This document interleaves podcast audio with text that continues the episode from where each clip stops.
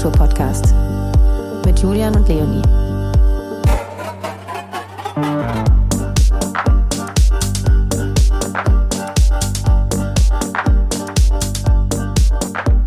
Okay, ich fange mal an, ne? Seid ihr alle da? Seid ihr alle bereit? Hallo, lieber Frank. Hallo. Frank Wiedemann, schön, dass du bei uns bist heute. Hallo. Freut mich auch. Frank, seit 2001 bildest du mit Christian Bayer das Duo Arm, was so viel heißt wie Seele. 2002 erschienen eure ersten Veröffentlichungen auf Sonar Kollektiv.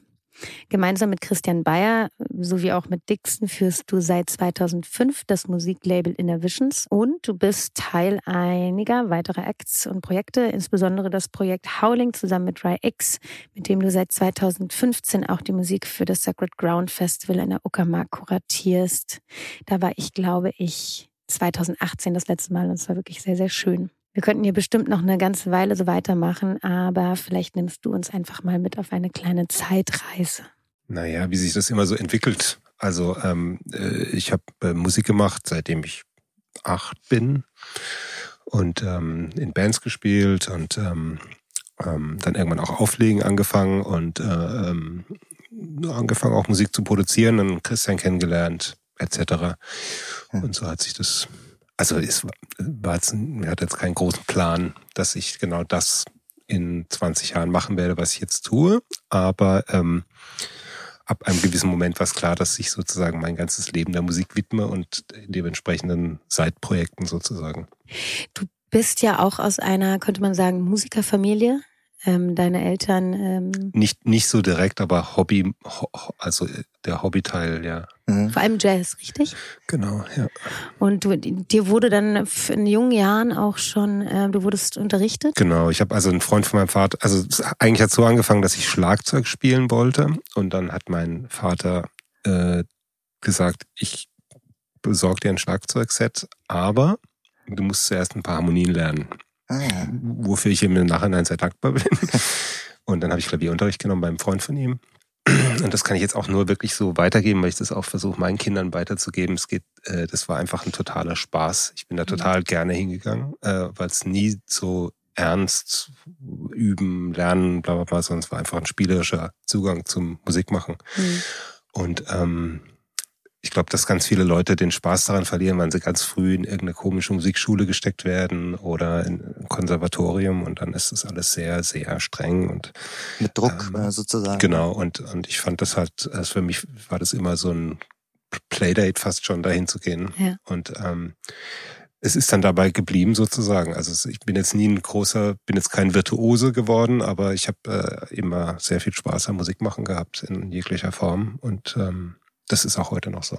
Was macht denn mit Musik mit dir? Was, was löst es in dir aus? Ach, alles. äh, ähm, ich, ja, Erinnerungen jeglicher Couleur, äh, äh, Ideen, was man noch so machen könnte, also sozusagen auch in die Zukunft schauend. Ähm, manchmal kriege ich sogar Hunger vom Musik machen. ähm, also ja, ich tanzen ja. Ich bin jetzt nicht so ein großer Tänzer, stehe ich zu, aber tatsächlich äh, äh bewegen, äh, ja. Es gibt ja, es gibt ja so Leute, die eher vom Sound kommen und andere, die eher zum Beispiel so äh, Lyrics hören. Ne? Also so, ich merke das bei mir immer sehr, dass ich zum Beispiel eigentlich nur ein Soundtyp bin und äh, und eher das Grundgefühl. Ah, warte mal kurz. Ja. Aha, das war der Test. nee, der Test. Ich habe vorhin noch drüber gesprochen. Bitte Handys aus. ja, sorry. Ja. Wozu würdest du dich da erzählen? Also eher, in, also so bist du, kommst du eher vom Sound oder komm, oder auch sehr das Inhaltliche, auch das das das. Äh also ähm, ähm ich finde, es gibt noch mal, es gibt ja noch was anderes, es gibt noch Harmonien und Melodien. Ja, ja. Ähm, und das würde ich jetzt sagen, ist mein Ding. Und dann Sound tatsächlich äh, äh, Lyrics sehr, sehr selten. Ja. Ähm, weil ich ja, irgendwie höre ich da selten hin. Ich weiß auch nicht warum. Aber manchmal, wenn es dann es gibt so ein paar Fetzen, die äh, höre ich dann und dann denke ich mir, nee, ich sag's mal anders. Ja. Ähm, es gibt ja sehr offensichtliche äh, Lyrics. Ja. Ähm, wie, keine Ahnung, All You Need Is Love oder sowas.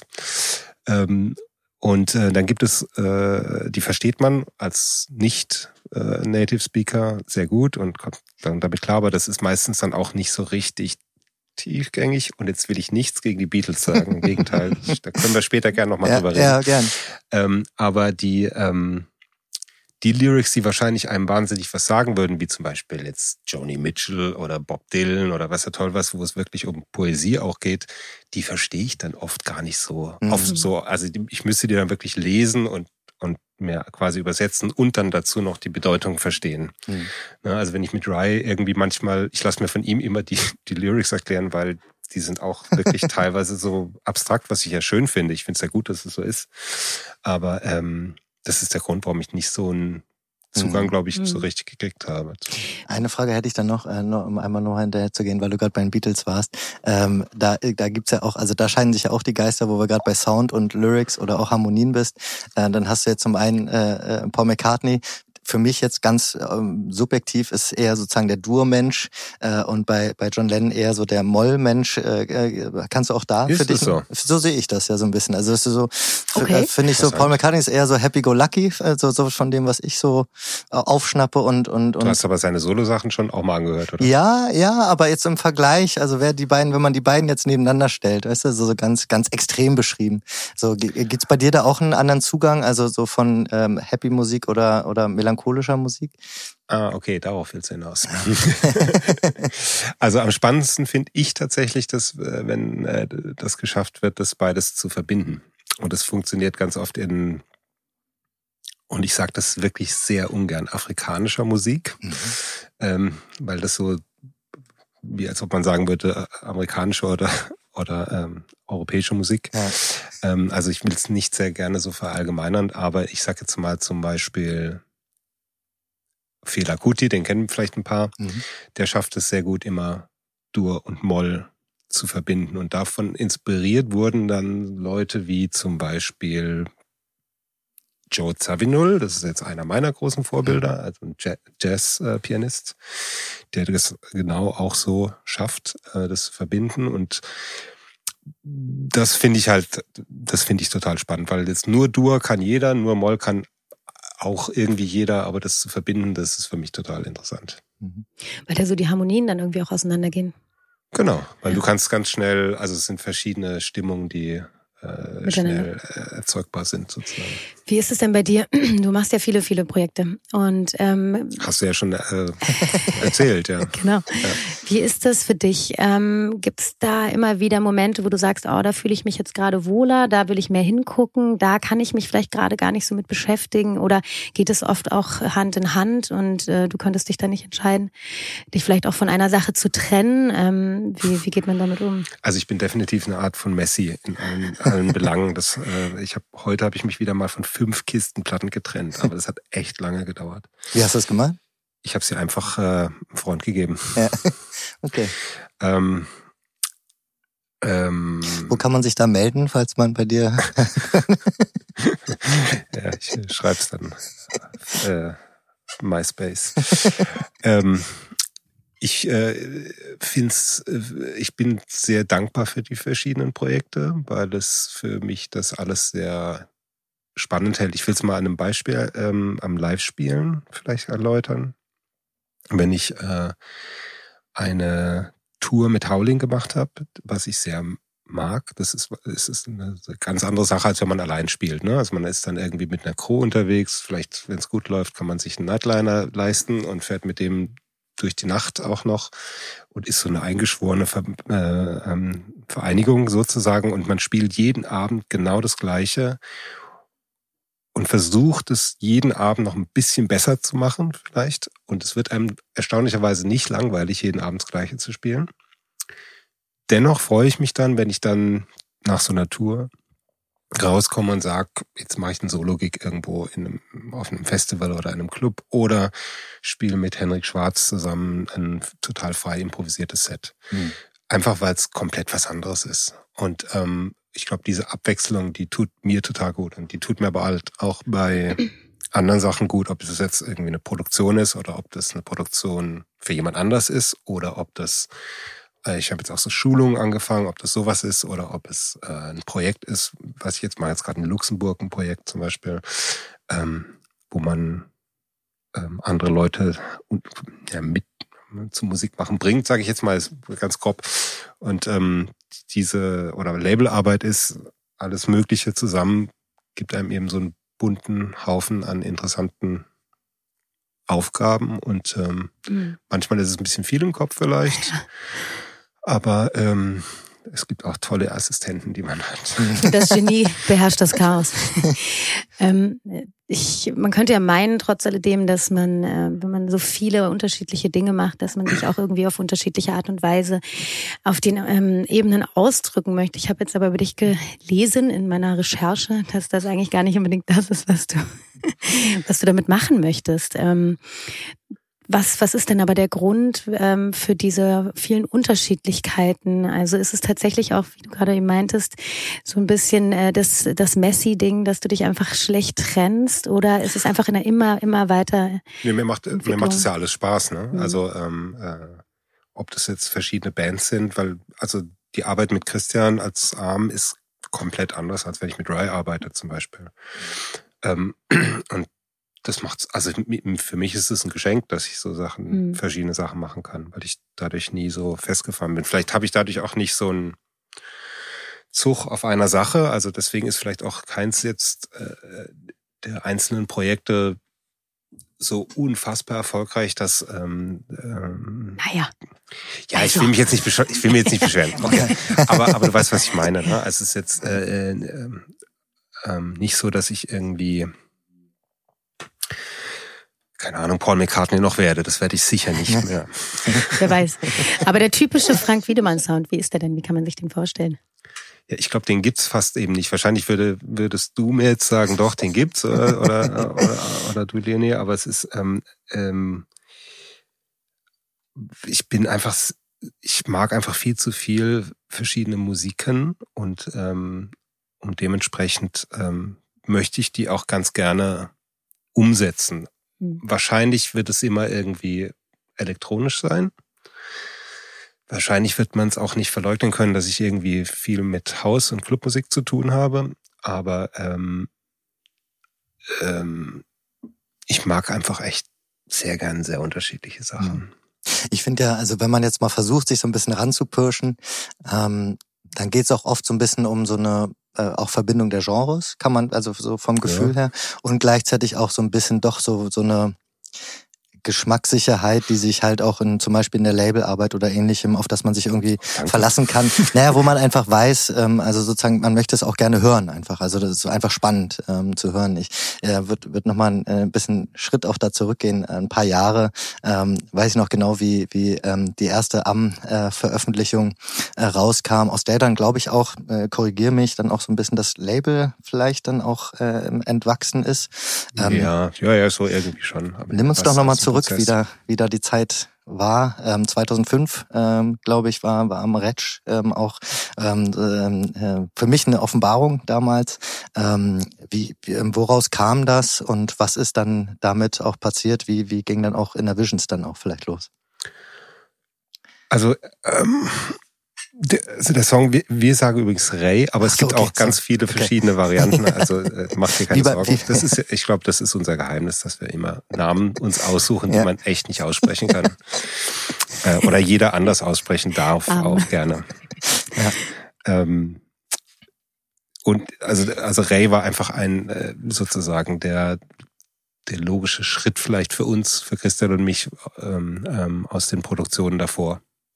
Ähm, es war einfach eine Zeit auch, wo ja viel sehr, so Minimal Sound war sehr, sehr modern. Ne? Ricardo, äh, Luciano, sage ich jetzt einfach mal, nur um zwei Namen zu nennen. Mhm. Ähm, und ähm, das fanden wir auch auf jeden Fall spannend, aber wollten das eben mischen mit dem, was wir machen. Und das war eben eher immer Harmonien und Melodien. Mhm. Jetzt mal ganz grob gesagt. Und ähm, äh, dadurch entstand dieses Stück in sehr, sehr, sehr langer, sehr langen Prozess. Und ähm, wir sind ja auch im Prinzip, also es ist jetzt nicht so, dass wir danach nochmal ein, zwei in der Art gemacht hätten. Das war wirklich so ein mhm. One-Off, was uns damals auch so ein bisschen ähm, komische DJ-Gigs eingebracht hat. Inwiefern? naja, die haben, viele Leute haben halt gedacht, dass wir genauso Musik die ganze Zeit ja. auflegen, was aber natürlich nicht, es war nur Teil des Sounds, den wir hatten sozusagen. Und ähm, die, ähm, äh, da hat man dann manchmal schon in so komischen italienischen Clubs gespielt, wo man dachte, was, was warum habt ihr mich jetzt hier gebucht nochmal? ähm, ist aber okay. Ähm, alles Teil der Geschichte und ähm, im Prinzip im Vorfeld war es ja so, also Innovations war am Anfang Teil eines vom, vom Sonar-Kollektiv. Mhm. Und ähm, der Steffen, also Dixon, hat, äh, hat das ja sozusagen abgetrennt. Also, naja, es war so, er hat ja vorher schon ein Label, das nannte sich Recreations. Also, das war wirklich ein Sublabel vom Sonar-Kollektiv. Und Innovations war das auch, aber er wollte ganz klar sich abtrennen vom Erscheinungsbild. Und es hat damit zu tun gehabt, dass damals die Leute, ich weiß nicht, ob es ehrlich gesagt heute immer noch so ist, aber die Leute haben sehr stark nach Labels gekauft. Und ähm, das ist, das Sonarkollektiv war damals, glaube ich, das war so ein bisschen unser Problem. Es war einfach, hat so viel tolle Musik veröffentlicht, aber die, aber unsere Kundschaft sozusagen hat es nicht so richtig verstanden. Mhm. Dass dann mal eine Hausplatte kam und dann kam eine Hip-Hop-Platte und dann kam eine Rag-Groove-Platte und so. Und äh, ich finde es total toll, dass diese Mischung sozusagen versucht wurde vom Sonarkollektiv. Ähm, aber für uns zu der Zeit war das so gefühlt, sind wir da nicht so richtig weitergekommen. Und deswegen entstand dann Innovations. Mhm. Und nach dem achten Release, glaube ich, haben wir dann uns auch, also es war erst Steffens Label und er hat dann gesagt, so, hey, wollt ihr nicht mitmachen, mhm. sozusagen. Und dann sind wir gemeinsam ausgezogen aus dem Sonar-Kollektivhaus. Wie läuft es denn ab hinter den Kulissen so ein bisschen, auch wenn, wenn ihr Entscheidungen fällt, auch vielleicht künstlerische Entscheidungen, äh, trefft ihr die dann gemeinsam oder wie bringt ihr euch da gegenseitig ein? Am Anfang definitiv, die ersten ja. Jahre. Ich habe nur, äh, ganz ehrlich, seitdem ich live spiele und nicht mehr auflege, fehlt mir, will jetzt nicht sagen, der Bezug zur Clubmusik. Äh, nee, das tut er sicher nicht, aber mhm. ähm, ich bin eben, also ich höre Musik anders seitdem, weil wenn ich sie nicht mehr selber auflegen muss. Mhm. Und äh, da Christian und Steffen aus meiner Sicht ganz gute DJs sind äh, und es auch ähm, äh, sehr viel machen, überlasse ich denen die Entscheidung. Daraus entstand dann auch irgendwann, dass ich gedacht habe, ich könnte ja noch so ein eigenes Label machen, ja. ähm, weil die Struktur, also wir haben ja irgendwann dann angefangen, den Vertrieb selbst zu machen. Ähm, und ähm, dann war es irgendwie klar, dass die Struktur, um ein Label zu machen, quasi vor meiner Studiotür steht. Und ähm, ich hatte auch so ein paar äh, Freunde, die mir Sachen geschickt haben, die ich erst versucht habe weiter zu vermitteln, die jetzt auch keine Hausmusik waren. Und ähm, dann hat das mit dem Weitervermitteln nicht so richtig geklappt. Dann habe ich irgendwann gesagt, so komm jetzt, lass mich doch einfach das selber machen. Und ähm, daraus entstand Bigamo. Mhm. Kannst du noch mal kurz äh, so ein bisschen auch vielleicht den Unterschied, äh, also was macht Bigamo anders? Was ist, was macht Innovations und Bigamo? Ja. Also Innovations ist bisher sage ich ganz bewusst, weil das ändert sich jetzt gerade, ja. bisher ein klares Club-Label einfach gewesen. Und Bigamo war für mich von Anfang an eher ein elektronische Musik-Hör-Label. Mhm. Ja. Und ähm, wenn die Leute dazu tanzen, ist schön, aber erstmal was ging es eher ums Hören. Und ähm, Jetzt wandelt sich Innovations gerade dahingehend, dass wir, wir hatten ja gerade unser hundertstes Release genau. und ähm, werden uns jetzt viel stärker auf Alben fokussieren in der Zukunft und ähm, eben keine Singles mehr machen. Also nur noch Singles, die mit den Alben dann jeweils zusammenhängen. Mhm. Und ähm, da wird sich dann vielleicht gräbt dann Innovations irgendwann auch mal in meinen Gewässern, aber äh, ja. ist ja auch, bin ja auch Teil. ja. Und es ist jetzt aber es ist sehr spannend gerade, weil wir jetzt, also das äh, nächste oder das erste richtige Künstleralbum wird von Jimmy Jules sein. Mhm. Ich weiß gar nicht, ob ich das schon sagen darf. Aber doch, ich denke schon. Ich denke schon. Ich denke schon. Ähm, cool. Und mhm. ähm, das hat äh, ihm wahnsinnig Spaß gemacht, mit ihm zusammenzuarbeiten da. Äh, also weil er einfach ein, er ist ein wahnsinnig toller Mensch, finde ich mal, davon abgesehen, und ein super Musiker und Produzent. Ähm, und ein guter Freund als auch geworden. Ähm, aber auch gleichzeitig hat er so einen Output und man kann, er ist ja noch sehr offen und hört zu und hat sich mit uns über die Vorstellungen unterhalten, ähm, was wir so haben oder was wir uns so denken. Und das äh, glaube, also ich kann, so viel kann ich schon sagen, es ist ein Hammeralbum. cool. Ja. Ähm, meinst du da auch ähm, wegen dem, sag ich mal, überhaupt Alben, haben da die letzten zwei Jahre vielleicht auch nochmal so ein bisschen so einen Impact gehabt, dass man jetzt nicht mehr nur für einen Dancefloor gerade produziert, sondern vielleicht auch wirklich fürs Hören? Ähm, ich glaube, das ist also der Prozess, der hat jetzt, äh, das ging ja schon länger und zwar hat es aus meiner Sicht auch damit zu tun, dass man, wenn man 20 Jahre lang in diesem Geschäft ist. Ähm, irgendwann wiederholt sich einfach alles und das ist auch okay so und ich freue mich ehrlich gesagt, dass es sich wiederholt, weil das heißt, dass junge Menschen nachkommen, die die Musik immer noch toll finden und wieder einen neuen Aspekt. Das ist ja nicht, es ist nicht ein direktes Wiederholen, aber es ist natürlich sozusagen, äh, irgendwann entdeckt jeder wieder mal Moody Man, sag ich mal. Mhm. Und, und dann ne, gibt's halt wieder äh, eine tolle Moody Man inspirierte Musik. Und wir haben auch damals angefangen, irgendwie Metro Area nachzubachen. Mhm. Das ist total legitim und im Gegenteil, ich finde es sogar wirklich gut. Ja. Aber für einen selbst ist es dann irgendwann so, dass man halt nach dem dritten, vierten Aufwasch, sage ich jetzt mal übertrieben, äh, einfach nicht mehr so Spaß an der Sache hat oder es, ist, es interessiert dann einfach nicht mehr so dolle. Also mich jetzt sowieso schon länger nicht mehr, weil ich ja mhm. tatsächlich auch nicht mehr auflege. Steffen und Christian sind natürlich sehr an Clubmusik interessiert, aber wenn man ganz viel veröffentlicht hat, dann ist irgendwann der, der Drive nicht mehr so da, vielleicht das noch gut weiterzumachen, beziehungsweise der Drive ist viel größer, jetzt einfach einen Schritt weiter zu gehen. Und der Schritt weiter heißt eben ähm, das, was wir sozusagen in der Clubmusik äh, veröffentlicht haben, dass vieles davon kann man, wie du selber schon sagst, auch zu Hause hören schon. Und wenn man das noch ein bisschen mhm. dreht, mhm. dann können da auch schöne Alben draus werden. Mhm. Und ähm, darauf arbeiten wir hin. Und ähm, weil du auch gerade meintest, ihr habt jetzt das äh, 100. Release gerade, ich glaube im August gefeiert, im äh, standesgemäß im, im Bierpinsel. Jo. Ne? Ähm, schön, Der dass Bierpinsel. da. Ja, ich bin großartig. ja kein Fan.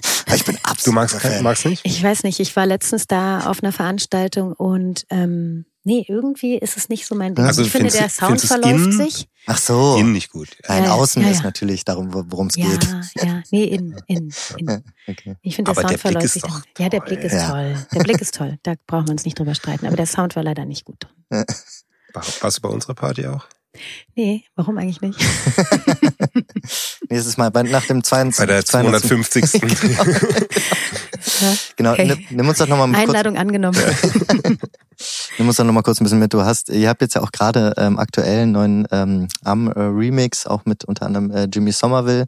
Ähm, äh, wenn man jetzt sozusagen das Aktuelle nimmt und jetzt mal die hundertsten, die 100 Releases äh, ein bisschen durchgeht, ähm, was war da?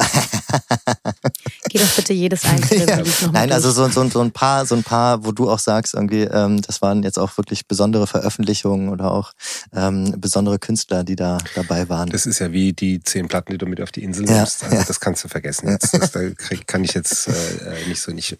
Ich kann mich noch sehr gut an die Anfangszeiten erinnern, weil es einfach unheimlich besonders war. Keine Ahnung. Ich sage jetzt mal ein Beispiel. Ja. Ähm, wie dieser, wir hatten ganz am Anfang einen Laurent Ranier Track ähm, oder eine EP von ihm und die, das ist zustande gekommen, weil er, ich glaube, in der Panorama Bar gespielt hat ähm, und das Stück gespielt hat und Steffen hat ihn, glaube ich, einfach gefragt, was damit passiert. Und er hatte halt Lust, bei uns zu veröffentlichen und das war für uns damals, ist immer noch ein Riesending eigentlich, ne? Hm. Weil wir große Fans sind von ihm äh, und ähm, dass sowas stattgefunden hat, das war, war einfach unglaublich für uns damals. Und ich glaube, es wäre es auch immer noch. Mhm. Und dazu noch war das jetzt nicht einfach nur irgendein Track, den Laurent Garnier produziert hat, ähm, sondern wir fanden die beide auch noch echt super und haben die hoch und runter gespielt. Mhm. So, als ein Beispiel. Und da gab es einfach, ein, da gab es einfach ein paar dieser Momente, ja. ähm, die wir hatten.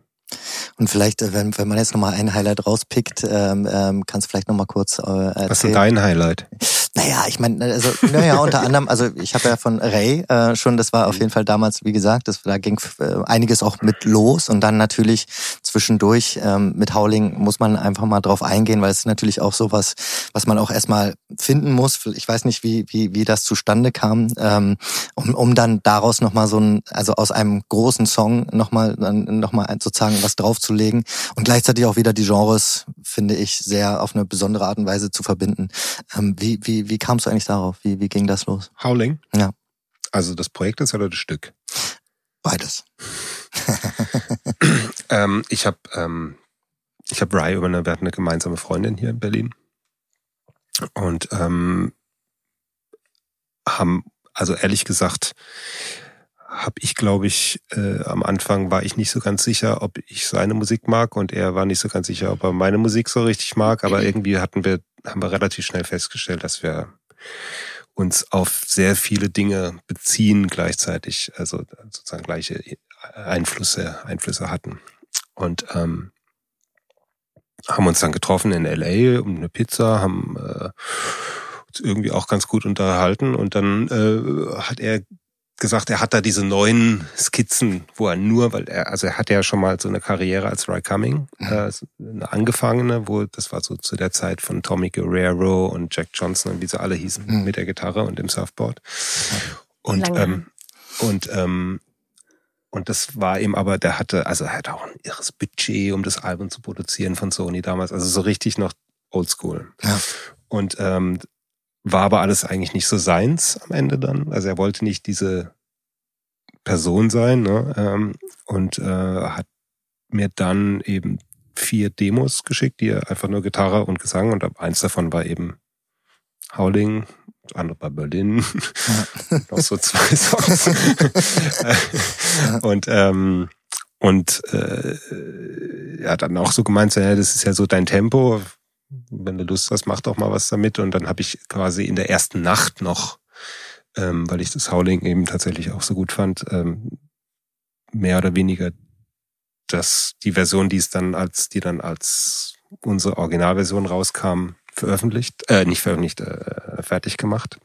In einer Oder zumindest Nacht. in einer Nacht. Mhm. Ich war Single damals. Und noch keine Kinder. noch keine Kinder, genau. Hatte sehr viel Zeit.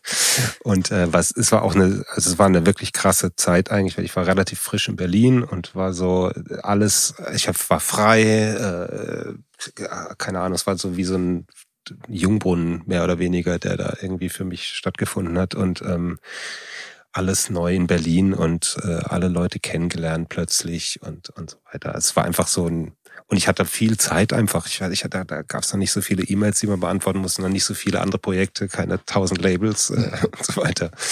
Und ich hatte einfach echt viel Zeit zum Musik machen. Und äh, ein Remix, der in der Zeit entstanden ist, auch dieser Envision Remix mhm. irgendwie. Und äh, Howling war dann sozusagen die, die ähm, Top of the Line. Keine Ahnung.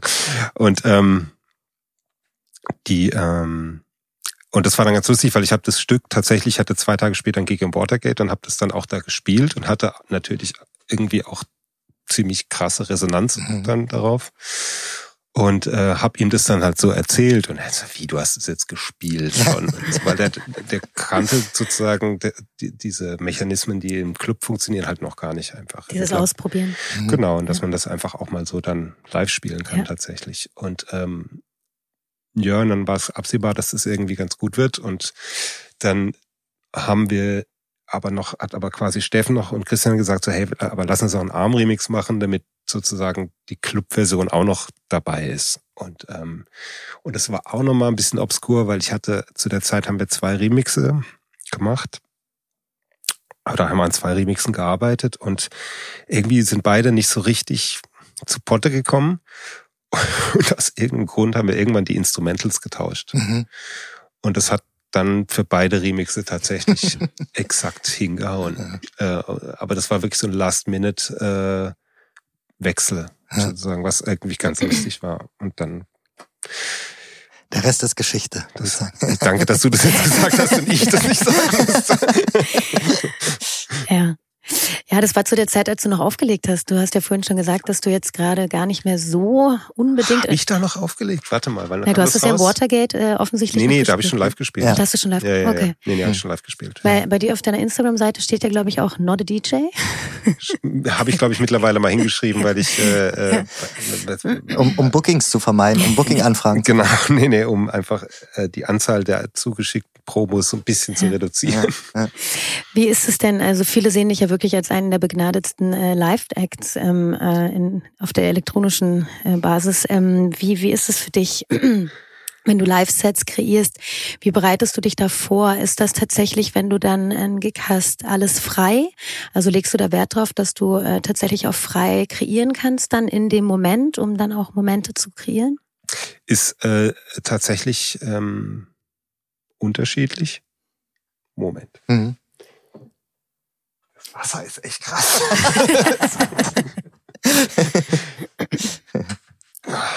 Hab's gleich. Na komm schon. Das lassen wir aber drin für die Hörer. Da Ja, fragen ja, die sich, was, was passiert gerade. Wir haben sehr sprudeliges Sprudelwasser hier Das stehen. Spreequell. Classic. Ja, das ist nicht Medium, das ist Nee, noch als Übermedium. Ja. Genau. Sport wäre auch noch so ein Name Ja. dafür. Ähm, ähm, wo wollen wir live spielen? Ist tatsächlich jetzt gerade anders nach der Pandemie, Hm. weil ich echt aus der Übung bin.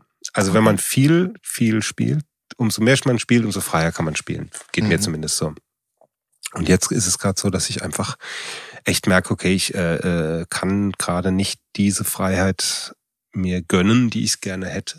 Mhm. Bin mal gespannt, am Samstag spiele ich hoffentlich, klappt das noch alles ähm, mit oder ohne Lockdown im Robert Johnson. Oh, okay. Ähm, weil das ist so ein, so ein klassischer Club, wo man so richtig schön frei spielen kann. Ähm, ich hoffe, das haut noch hin. Mhm. Ähm, Toi, toi, toi. danke. Ähm, aber eigentlich bin ich schon ein Freund davon, das ziemlich frei zu gestalten. Also frei heißt bei mir, ich habe schon Stücke, die ich spiele, aber die Art und Weise, wie ich sie spiele, ist eben unterschiedlich und ähm, frei. Mhm. Machst du das, ähm, also was ist der Grund dafür? Einfach um äh, so ein bisschen der Langeweile zu entfleuchen, nicht immer das Gleiche zu spielen zum Teil oder einfach auch, ähm, um ja, da eine Vielfalt reinzubringen? Ja, ich finde es tatsächlich spannender. Also äh, es ist ja auch so, wenn du also ein Live-Set, ähm, wenn das sozusagen immer stehen würde, Mhm. also wenn der Ablauf immer klar wäre, dann könnte ich auch eigentlich ein Konzert draus machen und dann muss ich nicht in einem Club spielen, finde ich. Ähm, weil Mhm. Club ist ja schon, dass man das gemeinsam macht, auch so, Mhm. ne? Und äh, dass man so ein bisschen eingehen kann auf das, was, wie die Leute gerade drauf sind.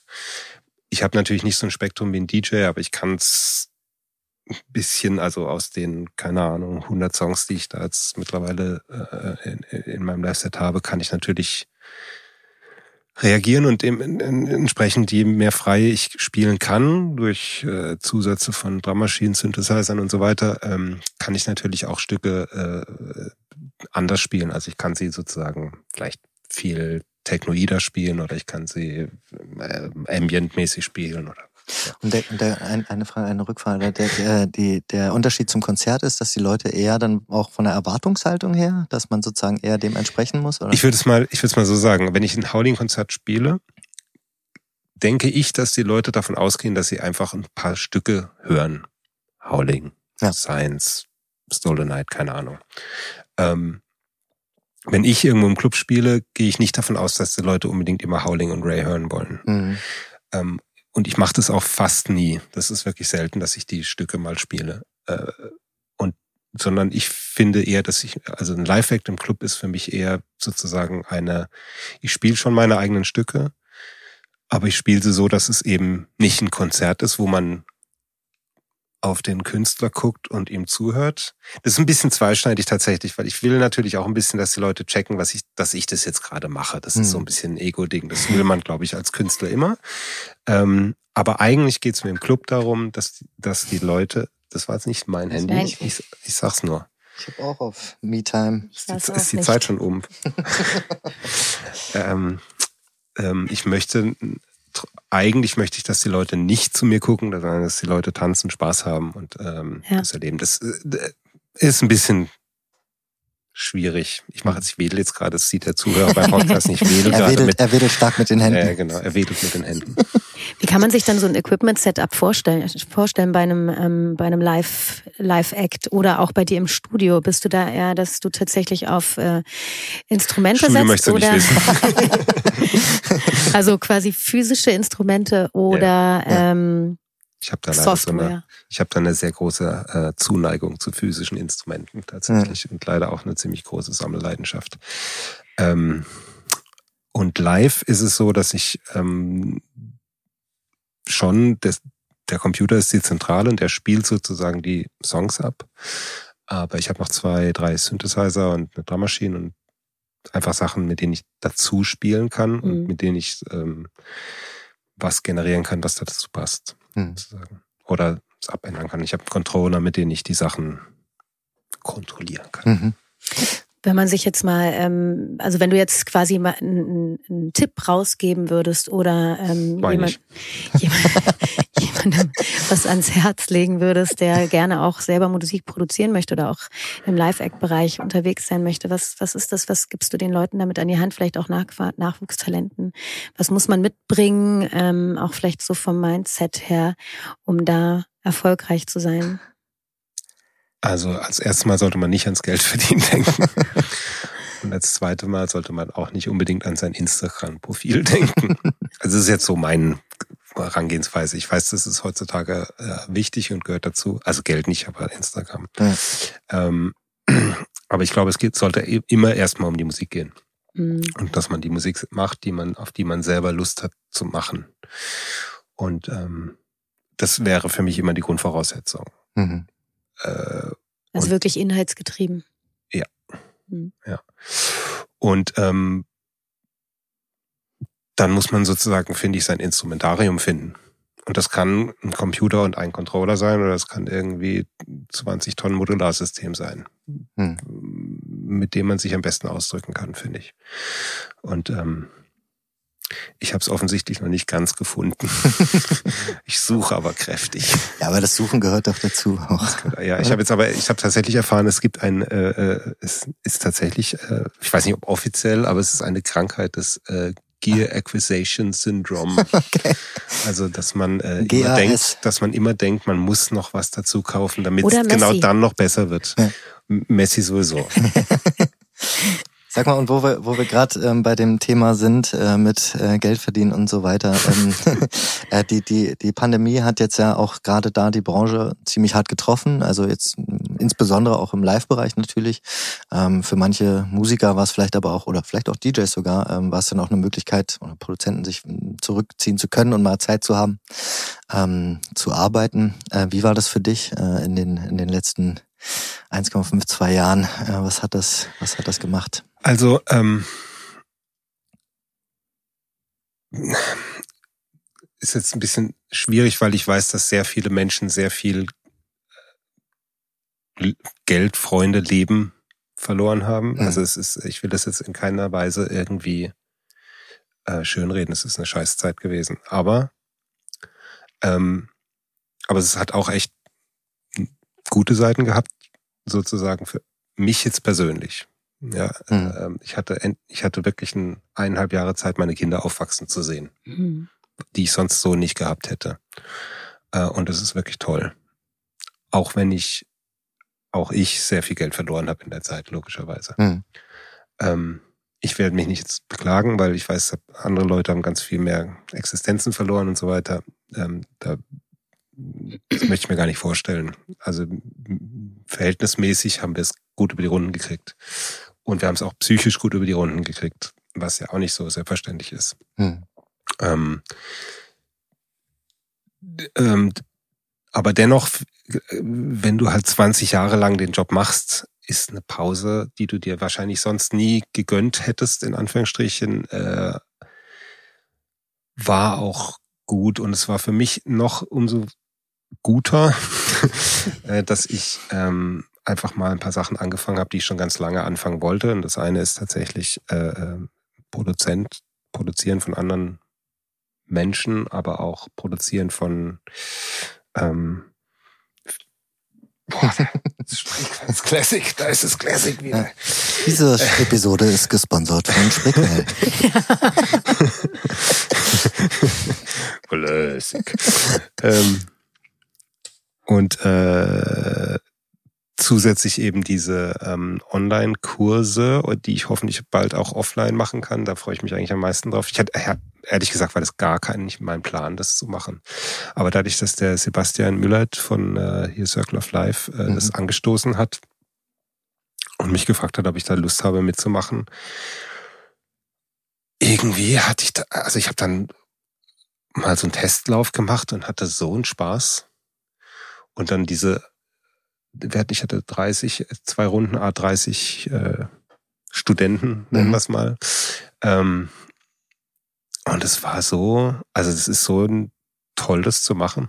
Ähm, weil auch man sein Wissen so weiterzugeben. Das und weil man merkt, dass es Leute interessiert mhm. und weil man ja auch Feedback kriegt von den Leuten und, und ich lerne auch noch mal was von denen natürlich. Mhm. Ne? Ähm, und das ist echt wahnsinnig toll. Also das hat mich auch tatsächlich, da, da sind bei mir einige Türen nochmal aufgegangen. Das haben wir jetzt aber von ein paar Künstlern und Künstlerinnen gehört tatsächlich, ja. dass da ähm, nochmal so auf anderen Ebenen angefangen wurde zu denken. Wo kann man vielleicht sein Wissen auch platzieren, Ressourcen ja, nutzen tatsächlich. Mhm. Und aber auch dieses Thema, und das hatten wir auch von ein paar ähm, Gästen, die wir jetzt hier hatten, ähm, dass sie diese Zeit, wie du eben auch gerade meintest, ähm, den wirklich auch was Positives abgewinnen konnten, weil sie eben die Möglichkeit hatten, ja. sich um ihre Familie und ihre Kinder zu kümmern oder sich vielleicht auch mal eine gesunde in Anführungszeichen äh, Auszeit nehmen konnten, die sie sich vielleicht nicht genommen hätten. Mhm. Da stellt sich aber auch wieder die Frage, ähm, warum ist das so und wie krass ist das eigentlich, dass sich Künstler und Künstlerinnen diese Chance, diese Möglichkeit und diese ähm, ja diesen Mut manchmal gar nicht haben, da mal ein Jahr rauszugehen. Also diese Schnelllebigkeit. Ich glaube, das hat mit Mut nichts zu tun oder nicht Mut haben. Ich glaube, das ist wirklich, also die meisten Leute, die ich kenne, die das machen, sind ja, machen das ja nicht, weil sie ähm, weil sie damit Geld verdienen müssen. Also mhm. mittlerweile vielleicht schon, aber vorrangig, weil sie getrieben sind, mhm. weil man das machen will. Und ähm, ich ist jetzt ja nicht so, dass ich in der Zeit keine Musik gemacht hätte. Ne? Äh, aber ähm, die, also ich hatte, also ich hatte nach spätestens einem halben Jahr habe ich schon gedacht, so Mann, nee, jetzt hm. Will ich schon ja, ganz gern mal wieder, ne? Und, und wenn dann der erste Gig kommt, dann äh, legt man sich mit allen in die Armen oder halt auch nicht, weil man noch Abstand halten muss. Aber es war trotzdem gefühlt in den Armen liegen und ähm, ja, keine Ahnung, das war so, ich sage jetzt mal ein Beispiel. Ich habe äh, letztes Jahr im Sommer habe ich beim äh, äh, Thomas Pieper in Münster gespielt, der macht dieses Stocklines Festival. Mhm. Und ähm, also allein die Tatsache, dass er sich Mühe gegeben hat, auch sowas überhaupt an den Start zu bringen, so ein Fest, mhm. das war, war eigentlich, würde man sagen, komisch, ne? Weil es gab, es gab so zwei auf zwei Quadrat, äh, zwei auf zwei Meter Picknickdecken, wo dann ja. vier Leute drauf sein konnten oder sowas. Äh, und von oben aus der Bühne sah das auch total komisch aus. Aber ich habe die Leute gesehen, wie die es abgefeiert haben. Ich habe selber Spaß gehabt beim Spielen. Ähm, die alle Leute, die mitveranstaltet haben, die äh, Techniker, es war einfach für alle irgendwie so eine Offenbarung, das wieder machen zu können. Und das war letzten Sommer, mhm. äh, also 2020. Ähm, da sieht man diese Dankbarkeit wieder, dass äh, ja, da überhaupt ist, was stattfinden kann. Ich will jetzt gar nicht auf die Dankbarkeit hinaus. Ich will einfach, da, dass halt alle, die da arbeiten in der Szene oder die meisten haben einfach wahnsinnig Lust, das zu machen auch. Mhm. Und ähm, machen es deswegen auch gut. Und ähm, das wäre einfach echt schade, wenn diese, dieser Drive, der da stattfindet, wenn der auf lange Sicht jetzt irgendwie nicht mehr abgerufen würde oder verkümmert sozusagen. Ja. Dass man Leute verliert. Ja. ja. Wie schaust du denn jetzt gerade auf die Branche? Ähm, also jetzt mal äh, nicht nur Live-Geschäft, sondern auch grundsätzlich ist ähm, zieht da jetzt eine generelle ähm, Demut vielleicht etwas mehr ein und oder verlieren wir vielleicht auch eine Generation gerade aktuell? Ähm, da hatte ich tatsächlich auch ein bisschen Angst davor, aber ich hatte so die ersten Partys jetzt nach dem Lockdown, mhm. also vor dem, also naja, ihr wisst schon, jetzt ja. im Spätsommer, ähm, da waren so viele ganz junge Menschen, die es voll abgefeiert haben, dass ich gedacht habe, boah, Glück gehabt, die hätten ja auch Heavy Metal jetzt gut finden können oder sowas. äh, also da ist, da mache ich mir jetzt, glaube ich, keine so Sorgen, dass da ähm, gefeiert werden will. Mhm. Das keine, also wenn es jetzt noch mal drei Lockdowns gäbe oder sowas, dann kann man kann schon passieren, dass man da Leute verliert. Aber jetzt gerade habe ich noch nicht so Angst davor. Ja, das ist, steckt auch irgendwie in jedem Menschen, oder? Ist so ein Grundbedürfnis auch. Naja, Spaß. also ich glaube, kann mir schon vorstellen, dass es eine Feiern, Generation Musik. gibt, die sagt so, hey, pff, äh, Mhm. Drogen interessiert mich nicht, Alkohol interessiert mich auch nicht wirklich. Äh, äh, was soll ich da? Ja. ja. Ich habe ja immer das Gefühl bei der, also äh, das ist jetzt auch sehr, also ähm, polarisierend gesprochen, ja, aber dass da so ein bisschen, ähm, also wenn ich jetzt auf Spotify Musik höre, ne, was was gerade so geht, wenn man sich jetzt zum Beispiel mal die Top 100 oder so, ich habe das Gefühl, da ist überhaupt kein Gefühl mehr übrig, ja, also das ist irgendwie alles nur noch ähm, so. Aber immerhin hast du das Gefühl dafür. Nein, aber so so so ein bisschen so, also ne, so die Ausschläge sind nicht mehr so richtig da, also so nach unten oder nach oben, sondern Ich es fand ist so meinen ein, Mix der Woche letzte Woche ja, super. ja, also so eine so eine Gleichschaltung durch das durch Streaming ähm, habe ich habe ich einfach das Gefühl, dass da irgendwie äh, musikalisch, aber vielleicht ja, Also ganz ehrlich, ähm, ich kann mir vorstellen, dass es im, bei so Produktion, da ist es ja schon länger ein bisschen so. Aber nichtsdestotrotz wirst du, glaube ich zumindest oder hoffe ich, dass es niemals vorbei sein wird, dass jemand irgendwie bis, bis in einem Konzert und jemand kommt auf die Bühne und spielt sich die Seele vom Hm. Leib. Äh, das wird immer Leute berühren, hm. glaube ich. Und genauso wird äh, gemeinsame Trance in Clubs immer die Leute berühren. Also davon gehe ich, davon bin ich echt überzeugt. Hm. Ja. Ähm, mag sein, dass äh, irgendeine Masse, aber einfach ganz ehrlich auch, also ich sag jetzt mal Billie Eilish oder so, das Hm. ist jetzt ja auch, das ist ja geile Musik am Ja, Ende. ja. Äh, Und es ist auch sehr, sehr viel Gefühl gefühlt. ja. auf eine andere Art und Weise. Ja. insofern, ich mache mir da eigentlich, also da mache ich mir echt keine Sorgen. Okay, wenn du dir keine Sorgen machst, machen wir uns auch keine Sorgen. Ich möchte noch mal ganz kurz zurückkommen auf das. Äh, ähm, ich hatte noch so einen Gedankengang vorhin beim Thema Teilen. So ein bisschen die naive Hoffnung, dass wenn wir quasi, also ich glaube, was ich gehört habe, haben während der während des Lockdowns, der ersten zwei Lockdowns, äh, sich äh, die weltweit die Partyveranstalter so sehr wie noch nie miteinander unterhalten. Ähm, und ich bin immer gern gutgläubig äh, oder ich sehe immer gern das Glas Mhm. Spreequell Classic halb voll als halb leer. Wir müssen uns bei denen melden. Ja. unbedingt. Nächste Woche habt ihr im Kasten stehen, keine Sorge. ähm, dass, dass sozusagen, dass wir alle ein bisschen Stichwort Demut, ähm, dass man merkt, okay, es ist jetzt doch nicht so Gott gegeben alles.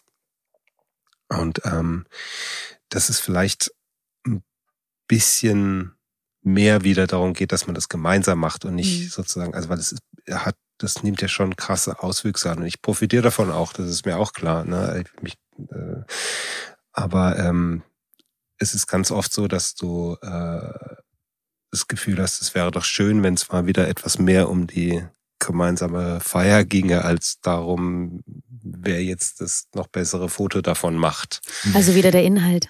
Da sind wir wieder beim Inhalt. Und ähm, die, also die naive Vorstellung ist, ist wirklich ein bisschen naiv, weil es wirklich viel zu viel Geld mittlerweile in diesem ganzen Business drin steckt. Äh, aber vielleicht so ein Hauch, so ein Lufthauch der äh, Veränderung würde dem ja schon durchaus was äh, würde was bewirken, glaube ich. Und äh, ich habe so ein bisschen die Hoffnung, dass jetzt eben Stichwort neue Generation, dass da neue Leute dazukommen, bei denen es eben gar nicht so sehr erstmal darum geht, irgendwie Superstar zu sein, sondern also ich habe so viele tolle Leute jetzt auch gerade durch die Kurse kennengelernt, die da geht's echt um Musik einfach. Hm. Ja. Und ähm, das sollte auch so sein.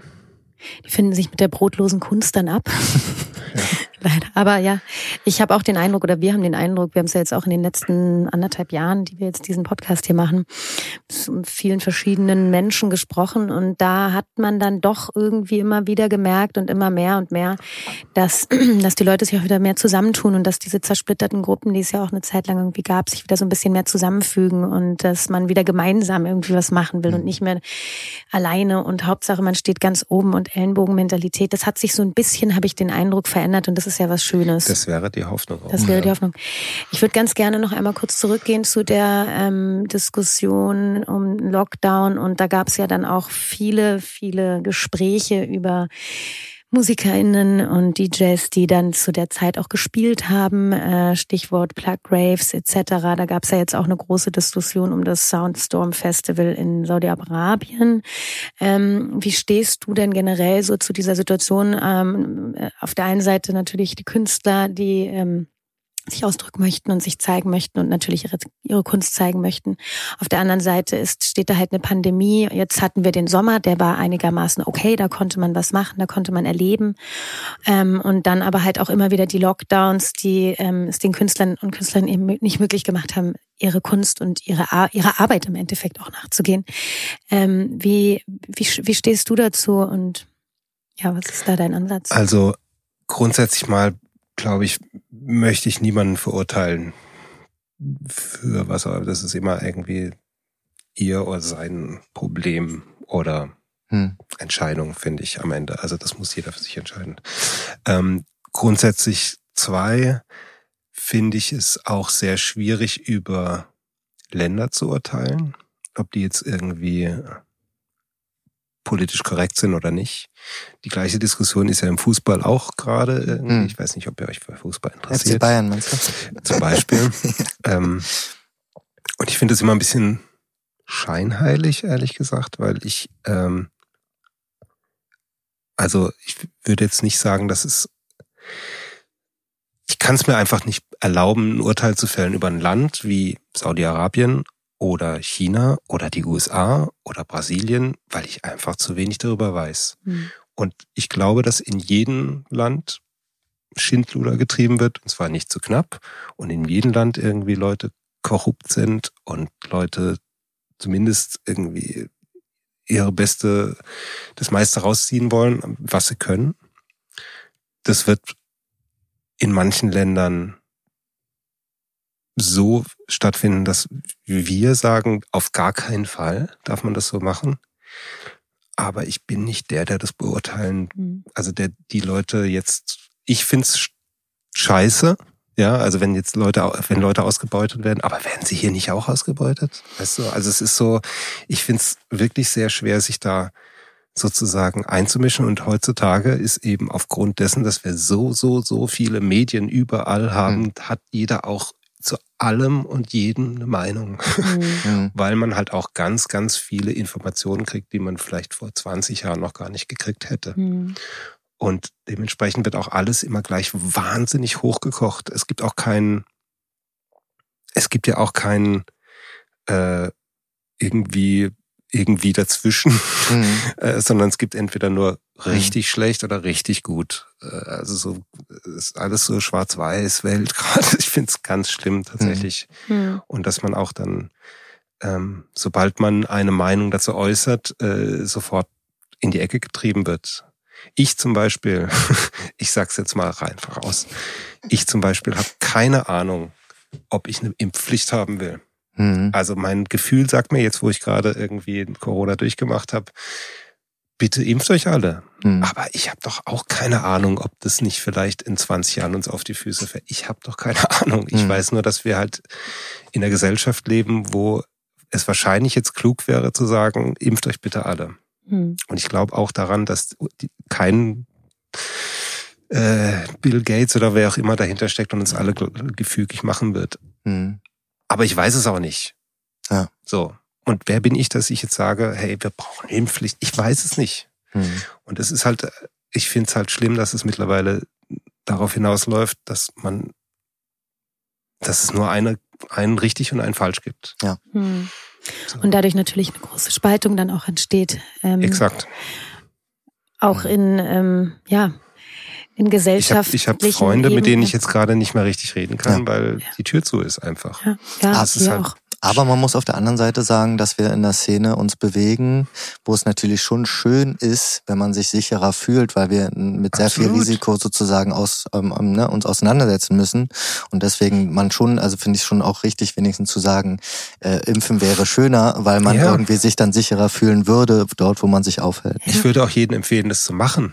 Ich weiß nur nicht, ob ich derjenige sein möchte, der sagt, du musst es machen. Ja. Weißt du? Ja, das ist ja sowieso etwas, was Menschen ganz schnell in der Ecke drängt, in dem Moment, wo sie etwas auferlegt bekommen oder ja. über ihre ähm, ähm, Bedürfnisse hinaus entschieden wird, sie zu etwas gezwungen werden.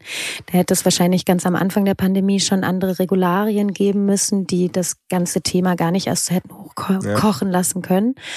Und ähm, ja, das ist halt ein großes Problem. Und gerade jetzt so in der in der Szene oder in der in den, ja auf der gesellschaftlichen Struktur, auf der wir uns irgendwie bewegen, hat man ja auch das Gefühl, dass man eigentlich immer mit Gleichgesinnten so unterwegs ist. ist und halt ich wurde so. auch eines Besseren belehrt. Und ja. es ist erschreckend zu sehen, dass es dann wirklich in den engsten Kreisen tatsächlich dazu kommt, dass ähm, dass man äh, gespalten wird. Ich, genau, es, es geht mir jetzt auch gar nicht darum, was ist richtig und falsch, sondern mir geht es eher darum, wie das behandelt wird. Also mhm. dass man man auch ganz schnell in so einer irren schwarz-weiß Konfliktsituation mhm. ist, aus der man fast nicht mehr rauskommt. Es gibt keine Argumente mehr. Und das ist, äh, das finde ich tatsächlich sehr, sehr schlimm. Uns fehlt komplett irgendwie der Diskurs. Mhm. Oder kommt uns. Ja. Wie hast, wie bist du persönlich oder wie seid ihr im Kollektiv dann damit umgegangen, wenn ihr Booking-Anfragen bekommen habt, gerade zu der Zeit, wo es relativ äh, heiß noch war? Ähm, also heiß im Sinne von die Thematik. Ja, ja, ja.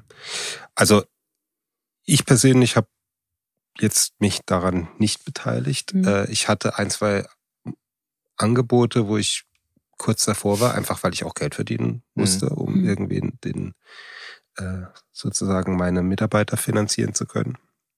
Und ähm, dann denkt man natürlich schon drüber nach und man denkt auch so ein bisschen drüber nach, weil man denkt so, hey, na okay, das jetzt vielleicht sind zwei Diskussionen. Das eine ist ja sozusagen geht es darum, äh, darf man während einer Pandemie das machen und die andere Diskussion ist, darf man in einem Land spielen, das mhm. äh, sozusagen ein ja. autoritäres Regime Genau, ich meine, das war ja in Deutschland ganz genauso. Das genau, ist, also äh, und, da wurde ja auch gespielt. Und ich jetzt rein von der Pandemie her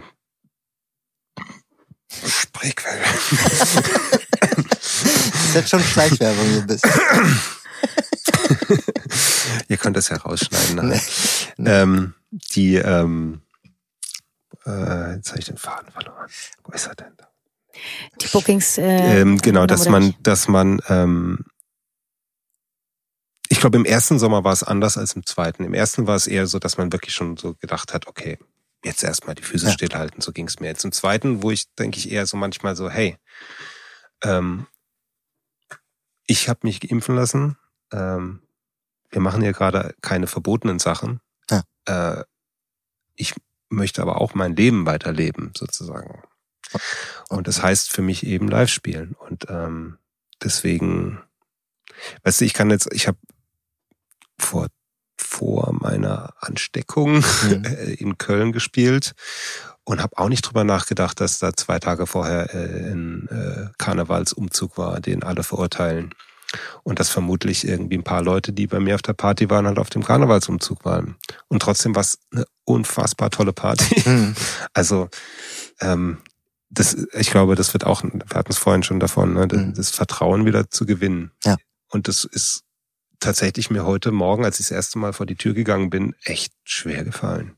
Mhm. Also auch überhaupt äh, das soziale. Ja, dass äh, man nicht so eine Sozialphobiker wird sozusagen. Ja. Und ich habe ein, zwei Freunde, die äh, aus Gründen von äh, nahen Bekannten oder Verwandten oder, oder Familienmitgliedern die ganze Zeit zu Hause waren, jetzt wirklich eineinhalb Jahre mehr oder weniger in Isolation gelebt haben.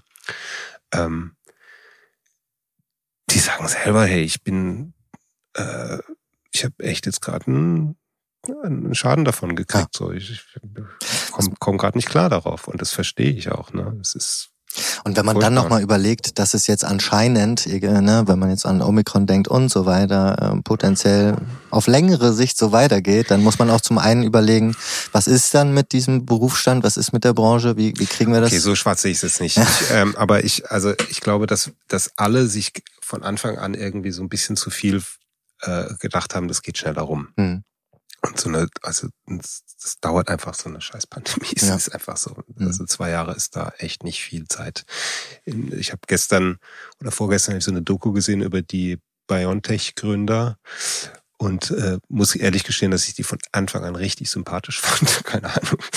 Äh, wo man so dachte, so ähm, nochmal drüber nachgedacht habe, wie krass es eigentlich ist, in welcher irren Zeit die ähm, diese tatsächlich ja auch immer gucken, wie lang, aber aber zumindest erstmal extrem effektiven. Guck mal da.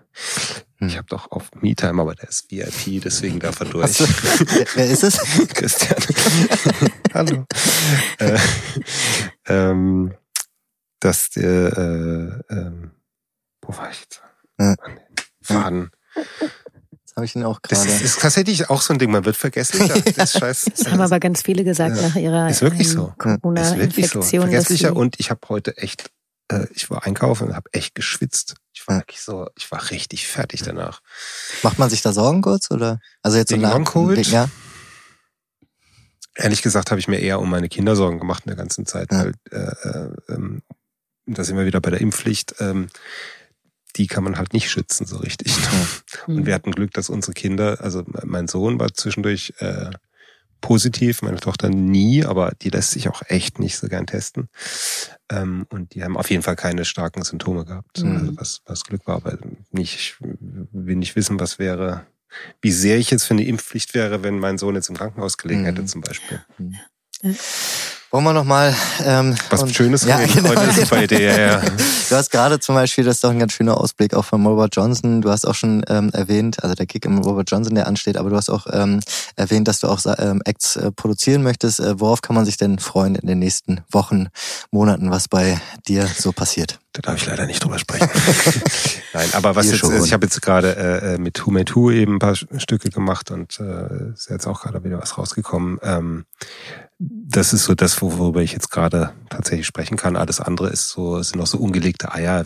Das wäre jetzt komisch, wenn man darüber redet, weil Mhm. man weiß ja nicht. Also das ist tatsächlich auch noch so ein Ding, was ich habe festgestellt, es macht mir viel mehr Spaß, anstatt alleine oder mit einer Person im Studio zu sein, macht mir viel mehr Spaß, wenn man das mit mehreren Leuten macht.